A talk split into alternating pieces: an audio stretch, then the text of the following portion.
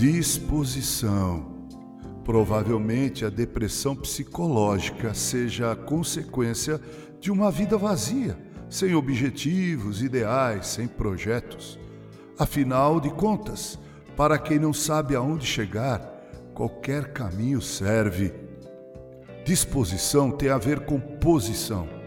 Alguém está disposto quando se coloca em posição de servir, de cumprir uma tarefa, de trabalhar, produzir para poder alcançar um determinado objetivo. Nessa questão é tão importante saber começar como terminar. Há muitas pessoas que começam muito bem, mas que não levam a bom termo suas tarefas. Um clássico exemplo foi Saul. Sua história mostra a trajetória de alguém que iniciou um reinado com a aparência de que seria um sucesso, mas acabou sendo uma vergonha a ponto de tirar sua própria vida. Por outro lado, temos a vida de Paulo que afirmou: Combati o bom combate, completei a carreira, guardei a fé, 2 Timóteo 4:7.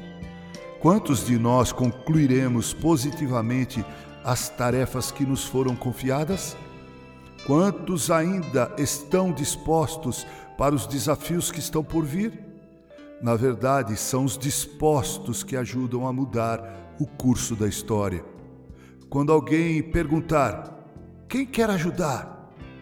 Ele espera ter ao seu lado gente disposta que coloque a mão no arado e não olhe para trás.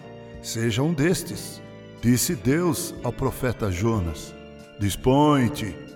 Mas ele não se dispôs e o meu prezado ouvinte sabe no que resultou sua desobediência, sua indisposição. Disposição deveria ser palavra-chave em nosso vocabulário cristão. O que você pensa a respeito? Com carinho, Reverendo Mauro Sérgio Aelo, Cortesia Cordial Editora, Música, Literatura e Podcasts.